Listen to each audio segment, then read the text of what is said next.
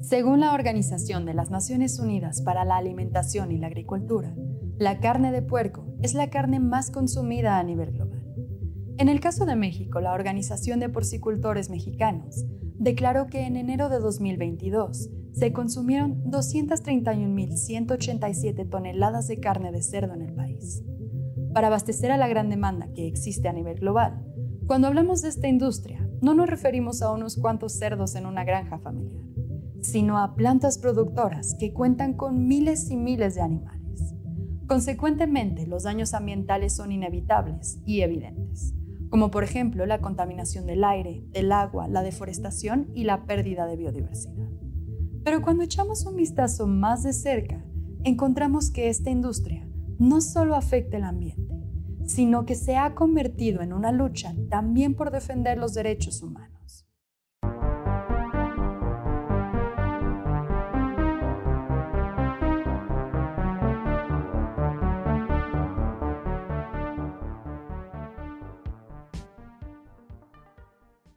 Esta industria está presente en distintas regiones del país, pero nos enfocaremos en el caso específico de la península de Yucatán. De acuerdo con Greenpeace, el 14.2% de las granjas porcícolas identificadas en el país se encuentran en esta región, la cual también alberga la mayor reserva de agua dulce del país. Para comprender mejor qué está sucediendo con esta industria, platicamos con Roberto Sánchez, integrante de Canán Derechos Humanos, una organización que ha acompañado a múltiples grupos en la lucha por garantizar los derechos humanos de todas las personas. en el estado de Yucatán particularmente, pero también en, otros, en los otros estados de la península, se ha sentado una mega industria de producción de carne de cerdo. Se habla de que son aproximadamente unas 500 granjas posicionadas en todo el estado estas granjas, pues hay, hay, una gran diversidad de ellas, sin embargo tienen un, común denominador y es que todas eh, le producen cierta eh, cantidad de carne de cerdo, cierta, cierta cría de animales para vendérsela a una empresa que se llama Quequén, que pertenece al Grupo Porcícola Mexicano, de parte del consorcio de Grupo Cubo. ¿no? Prácticamente es un, es un monopolio de esta empresa que recibe toda esa producción de carne, que la exporta hacia países como China, este, Corea del Sur, Estados Unidos, Canadá. Principalmente ese es la, el, mercado al cual se dirige, ¿no? no es como que esté orientado a la al, al, al, consumo eh, interno del Estado. De hecho, por ahí se habla que incluso ya existía como cierta industria local para la producción o, suplir, o, cumplir con el consumo de carne que tenemos. Y bueno, esta, industria ha sido cuestionada por diversos pueblos mayas porque en el marco de su asentamiento, no son granjas de 10 cerdos, son granjas de 11.000 hasta 48.000 cerdos, ¿no? En, en, comunidades que son muy pequeñas, en comunidades que a veces no rebasan los 2.000 habitantes, ¿no? Es por ejemplo el caso de la comunidad de Sitilpech. Y desde hace 10 años empezó como a, a, hacer más ruido en cuanto a las afectaciones que estas generan por parte de comunidades, ¿no? Por ejemplo, Quinchil, la comunidad de Quinchil fue una comunidad que empezó a denunciar la presencia de la llamada Laguna Negra, ¿no? Que era básicamente, pues, una de las granjas sacaba una tubería y todo el agua con, purines de cerdo, que es orín y excremento de cerdo, pues la vertían a los montes de la comunidad y se había formado una laguna pues, de agua sucia, contaminada. Después de Chiquinchil surgieron otras comunidades como Jomuno, que es uno de los casos eh, más emblemáticos, que hoy día tiene eh, clausurada eh, la granja que se quería construir cerca de su comunidad. la clausura es parte de un proceso judicial. Está la granja de Chapap de las Flores, Sitilpech, pero bueno, también están los casos de Celestún, Guayalqué y, demás, ¿no? Incluso ayer estábamos escuchando el caso de Santa María Chi, que es una comisaría de Mérida, que dentro de la comisaría está asentada una granja.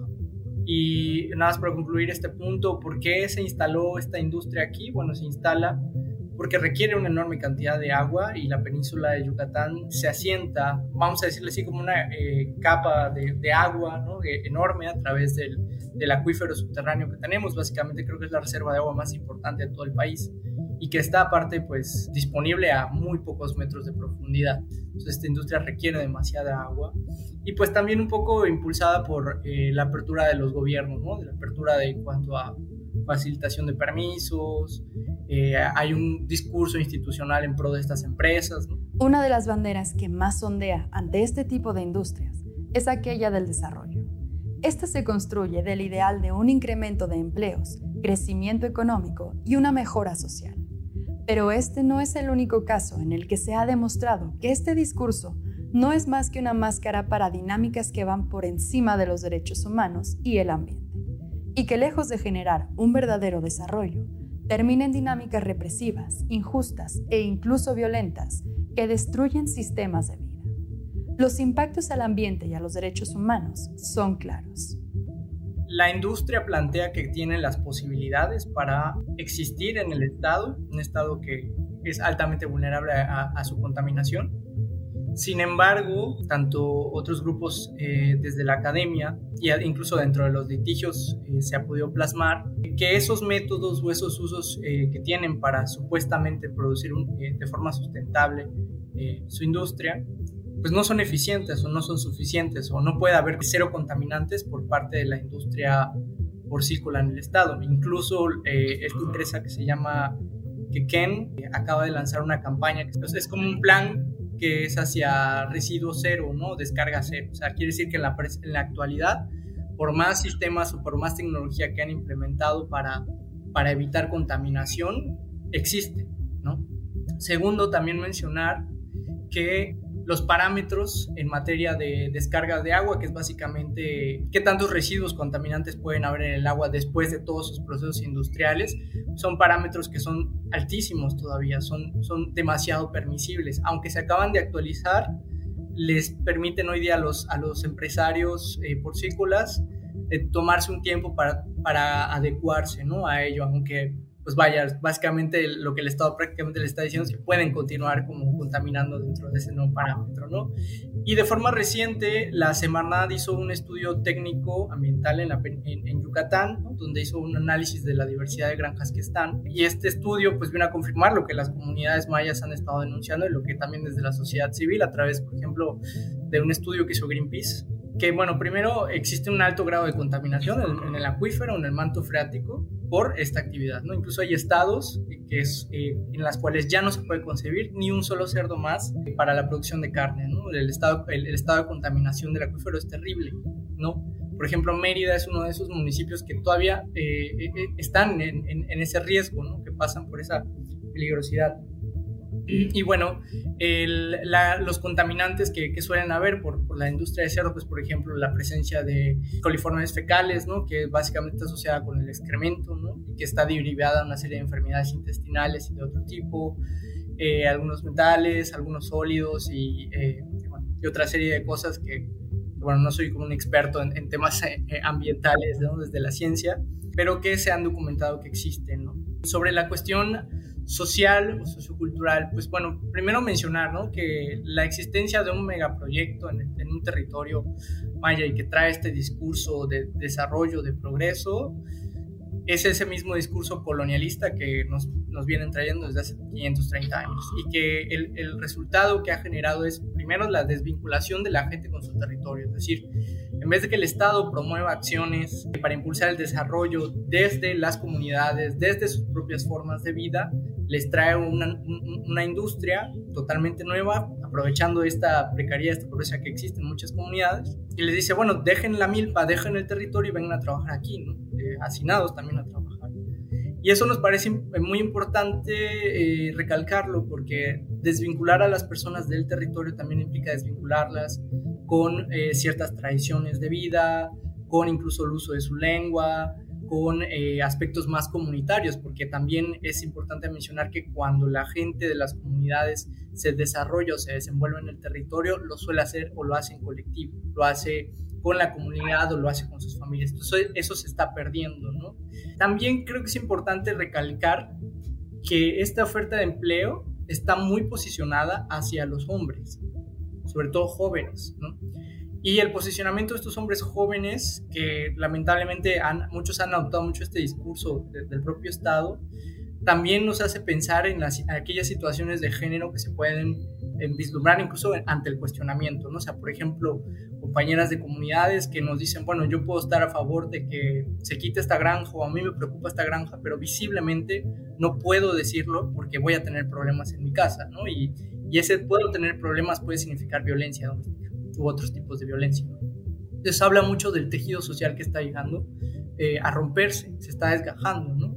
También es importante eh, mencionar que la industria ha adoptado una serie de medidas para cooptar más a este entorno social. Por ejemplo, eh, han colocado clínicas dentro de comunidades, ¿no? clínicas de salud, de servicios de salud, que son totalmente gratuitas, ¿no? Y es básicamente les estamos enfermando con nuestra industria para que vengan a curarse aquí. Pero además son, son actividades aplaudidas por el Estado que van reforzando esta retórica de los necesitamos, ¿no? Porque ya nos están trayendo algo. O sea, aunque es una obligación del Estado proveerles de salud, de servicios de salud, pues bueno, básicamente el Estado, con que alguien se lo esté cumpliendo, eh, ya. Y no podemos dejar de hablar sobre los impactos a la salud y al bienestar integral que esta actividad tiene. La, la gente siempre eh, refiere como, un incremento en ciertos padecimientos, como por ejemplo enfermedades intestinales, sobre todo los niños, y sobre todo en gente que consume agua de pozo, como nosotros llamamos, que es el agua de, del subsuelo que ellos extraen para regar o para trabajar. ¿no? Esa es una de las constantes. Otra de las constantes es el aumento de vectores vinculados a ciertas enfermedades, como sobre todo de tipo tropical, como el chikungunya, el, zika, y, el dengue, ¿no? Porque estas granjas tienen como una serie de piscinas eh, donde asientan el agua, ¿no? Y eso, eh, pues bueno, permite eh, incrementar la presencia de, estos vectores, ¿no? Como los mosquitos. Y sí, justo todas las comunidades a las que vamos es como un incremento de estos mosquitos, un incremento de, de estas enfermedades también.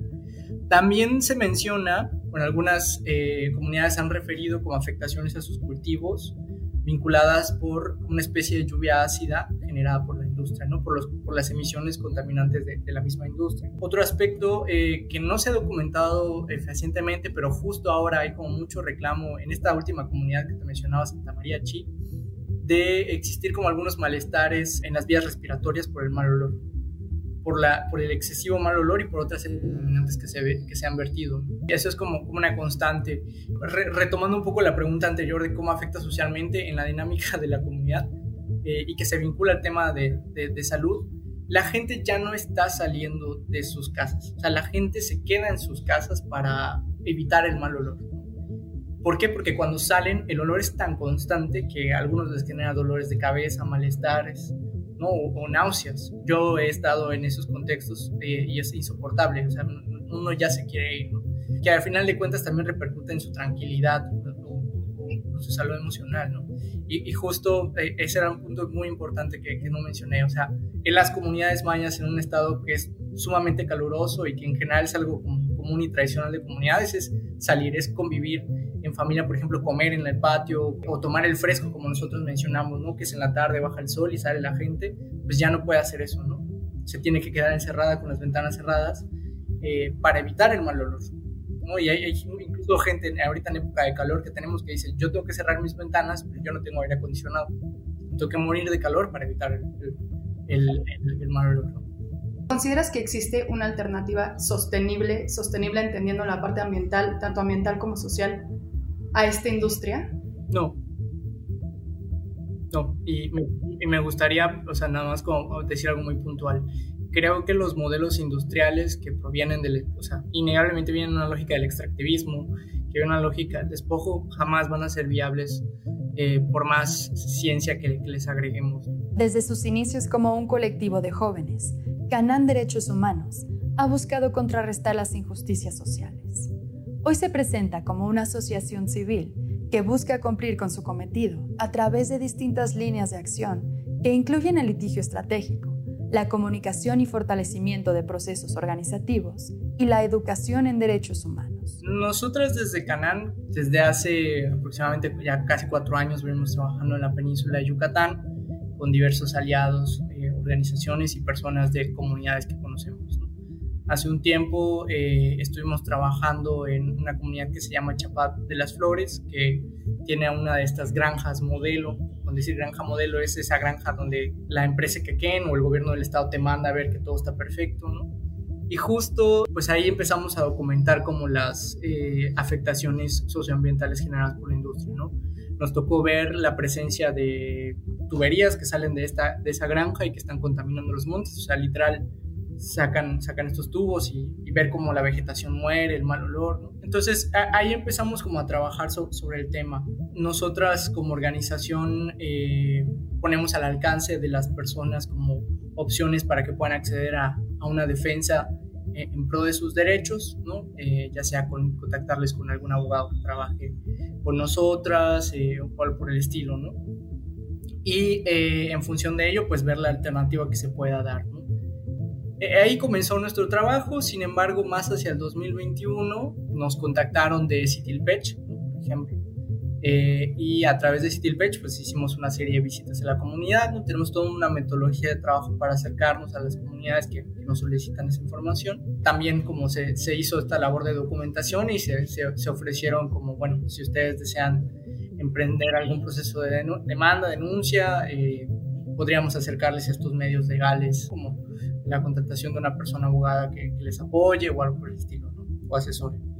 Eh, esa es una parte del acompañamiento que hace Canan, pero también hacemos un acompañamiento de base, es decir, un acompañamiento en los procesos organizativos o colectivos que surgen en el marco de estas luchas.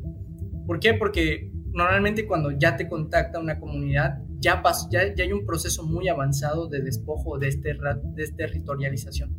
O sea, ya existen pleitos entre la comunidad, el, alguien de elegido se vendió, ¿no? O sea, ya hay gente trabajando, ¿no? Por ejemplo, en, la, en, la, en, las, en las fábricas de cerdos, ¿no? Eso, eh, toda esa serie de cosas generan una dinámica conflictiva al interior de la comunidad y que dificultan organizarse, ¿no? Entonces, nuestro trabajo es justo facilitar que, que se dé esa, esa, esa organización ¿no? a través de una serie de reuniones, a través de pues, nuestra presencia en el territorio, apoyando proyectos propios que muchas veces tienen los grupos, ¿no? O sea, a veces son grupos que no sé, tienen, sí quieren combatir el tema de la granja, pero quieren generar cierto proyecto eh, sobre la recuperación de la milpa o sobre, eh, pues sí, un tema, no sé, de, incluso hasta de ecoturismo, pues bueno, ver de qué forma podemos apoyarles para que lo puedan lograr de alguna forma cohesionarse. Entonces, esos, esos dos puntos del acompañamiento son importantes, pero también tenemos un tercero que es comunicación para el cambio social, así lo llamamos, ¿no? Y es esta comunicación entendida hacia afuera, o sea, hacia los medios, hacia la sociedad, sobre, el, sobre lo que Canán quiere proyectar, pero también sobre lo que la gente de las comunidades y las luchas quiere proyectar. Y también esta comunicación hacia adentro, o sea, cómo nos comunicamos con las personas, buscando eh, evitar replicar ciertas violencias o cierta forma hegemónica de trabajo. Y algo muy importante de nuestro trabajo es que en el centro están las comunidades y su toma de decisiones. Nosotros jamás decidimos qué va a ser una comunidad. Nos pueden consultar, nos pueden preguntar, pero la toma de decisiones en acción proviene de ellos eh, prácticamente. Incluso hay acciones en las cuales no nos consultan, no toman en cuenta y ellos actúan y eso nos parece súper bien. Eh, porque bueno, es su vida, es su territorio. Hasta ahorita, ¿cómo va esta lucha? ¿Cuáles son los resultados que han tenido? ¿Han habido cambios? Wow, pues la lucha ha sido un proceso muy cansado de muchos años y es una lucha que, como te dije hace un momento, comenzó hace años con algunas comunidades que hoy día siguen en resistencia. Hay casos que han logrado, por ejemplo, la clausura de una granja como el de Jumún, que dentro del juicio está clausurada. Eh, pero existen otros con ciertas complejidades, como por ejemplo mencionaba Chapap Tilpech, que eh, a diferencia de Homun, en estas comunidades ya existía una granja funcionando cuando la comunidad decide actuar.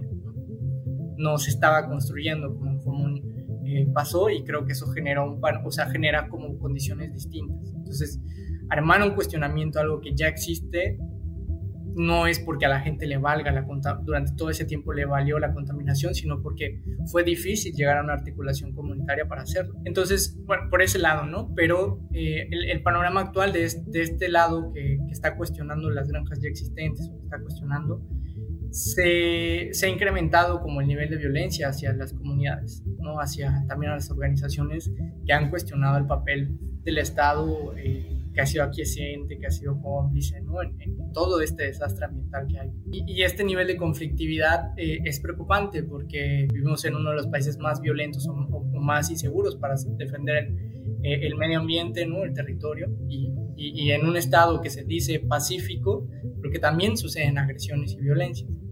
Esa es por una parte. Por otra, también está incrementando la criminalización a personas defensoras del territorio, es decir, gente que decide protestar, que decide hacer uso de su libertad de expresión o gestión de su territorio como pueblo maya, está siendo denunciada por el propio Estado por el propio gobierno del Estado o por grupos empresariales. Eh, delitos que son totalmente absurdos, ¿no? O sea, por ejemplo, gente que está manifestando en la calle, las denuncian por daño a las vías de comunicación, por obstrucción, ¿no? Y es un, completo absurdo, ¿no? O gente que públicamente está haciendo comentarios o denunciando lo que está pasando, grupos empresariales van y los denuncian por difamación, Incluso hay personas ya en cárcel. Entonces esto está subiendo el, nivel de confrontación y, y de criminalización. Por otra parte, también existe una captura corporativa que, que al menos en el sexenio actual de Mauricio Vila, que es el actual gobernador de Yucatán, el nivel de captura corporativa que se ha generado por esta y otras industrias es, es, terrible, es, es, mucho más fuerte en comparación a otros sexenios. Lo digo porque antes, o sea, se sabía que existía esa captura corporativa, sabíamos que existía como ese vínculo entre Estado y empresa, pero hoy día incluso eso ha trascendido a la legislación o a la toma de ciertas políticas públicas. Por ejemplo, ahora en la Secretaría de Desarrollo Sustentable, que es como la, la Secretaría Ministerio Ambiental de Yucatán, el gobierno de Yucatán, genera una norma técnica ambiental eh, según eh, preocupada por, por, la serie de cuestionamientos que hay en torno a la, a la industria porcícola. Pero esta, esta norma técnica ambiental fue realizada a petición de los empresarios la norma, por ejemplo, eh, está hecha para vigilar o garantizar más bien la permanencia de industria, ¿no? O sea, cómo, cómo pueden operar, cómo, cómo se pueden cerrar esas granjas, ¿no? Pero nunca contempla, por ejemplo, el reconocimiento de una crisis de derechos humanos vinculadas por esta industria. Habla de que existen algunos quejosos, algunas, pero o sea, no. Pero tampoco contempla medidas como consultas previas libre informada. O cierto respeto a la libre determinación y autonomía de los pueblos. Jamás menciona algo por el estilo. Eh, y es, es, eso, ¿no? eso, eso nos parece muy preocupante.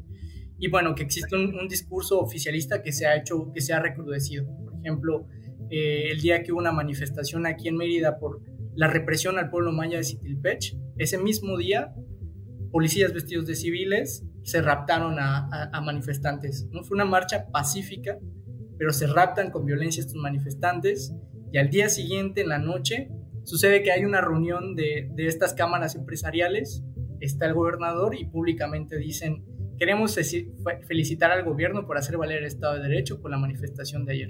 O sea, ya son más comunidades las que se están quejando. O sea, insisto, Citilpech, este, esta bronca de Citilpech fue en, en febrero y el conflicto sigue, ¿no? Solo que está en otra etapa. Pero ayer, antier, una comunidad decidió levantarse, ¿no? O sea, y está protestando. Y ya los denunciaron. O sea, ese es como el panorama por otro eh, lado, eh, dentro de los procesos de, defensa del acceso a la justicia también existe una, una, muy marcada captura corporativa, sobre todo a nivel del Poder eh, Judicial Federal que se encuentra en, el Estado. ¿no? Algunos magistrados, algunos jueces todavía siguen utilizando criterios arcaicos antiguos para garantizar la permanencia de, la, de esta industria e incluso han desechado demandas con argumentos totalmente absurdos de que creo que ni en los años 80 el Poder Judicial generaba argumentos tan absurdos como lo, lo que está sucediendo ahora, básicamente diciéndole a la gente que, que si no demandaron en hace siete años la contaminación ambiental, pues la granja se puede quedar y ya no pasa nada. Entonces es como el panorama conflictivo que es, que es muy preocupante. Tratando de ver un poco de lados positivos, que creo que es importante también dentro de estas luchas, es, insisto, muchas comunidades están saliendo a la luz, están se están animando a denunciar lo que está pasando. Por otro lado, también considero que está eh, eh, existiendo una mayor articulación entre los pueblos afectados y eso es algo que no se veía y que diría que desde lo que sucedió en Citilpech eh, ha, ha, venido detonando un mayor diálogo entre comunidades y también la visibilidad de los casos. O sea, antes, si el caso común era muy conocido, por ejemplo, Citilpech era algo que no, no sonaba, ¿no? Y, y, se logró potenciar, bueno, primero porque los medios locales no publicaban nada, ¿no? Al contrario, replicaban este discurso estigmatizante, pero bueno, o sea, se logró posicionar a nivel nacional, se logró hablar, hablar del tema y esa visibilidad no solo permea un caso en concreto, habla de todo. Y por último, hablamos de la responsabilidad individual. Al final de cuentas, estos problemas vienen de algo sistemático, de algo que, que se enraice, que se manifiesta en otros territorios de otra forma o con, o con otra industria o con otro proceso extractivista. ¿no? Yo primero que eh, llamaría mucho a la reflexión colectiva, o sea, a la reflexión y articulación colectiva. sea, desde lo que nosotros podamos solidarizarnos también con el territorio en el que vivimos, o sea, sea el centro del país o sea la península, eso de alguna u otra forma nos genera una sensibilidad a lo que está sucediendo en otras partes y nos permite comunicarnos. Yo creo que eso es muy importante. Para mí es importante también quitar a veces esa narrativa de la persona que no, no, no es que no exista, ¿no? Como, ¿qué puedo hacer yo solito o solita? Eh, soy más de la idea de justo eso, ¿no? Como vincularnos, articularnos y en ese proceso cuestionarse lo que uno cree, lo que uno piensa y, construir comunidad. Esa es la respuesta, me parece, para, para un contexto extractivista que es totalmente individualista, que, que, surge a los capitales o los intereses de unos cuantos. Eh, eso y por otra parte, pues estar al pendiente de lo que suceda y, difundir desde sus espacios lo que está pasando con la península. También he, de mencionar que es importante acercarse y aportar eh, a la distancia desde lo económico, quienes puedan. O sea, en Citilpech como parte de la resistencia hubo mucho apoyo de gente local, pero también de otras partes del país que se acercaba a donar a la gente, o sea, les depositaba dinero o ese tipo de cosas para poder eh, subsistir, porque esta lucha no solo es cansada, sino también cuesta para las personas, ¿no? Entonces, de alguna forma vincularse en ello, ¿no? y eso, ¿no? O sea, también cumplir con llevar esta reflexión colectiva en cómo se replican ciertos patrones de esos procesos con los que uno está viviendo. Escucha nuestro podcast todos los martes en YouTube, Spotify, Apple Podcast o tu plataforma favorita. Y encuéntranos en redes sociales como vigilante-bio.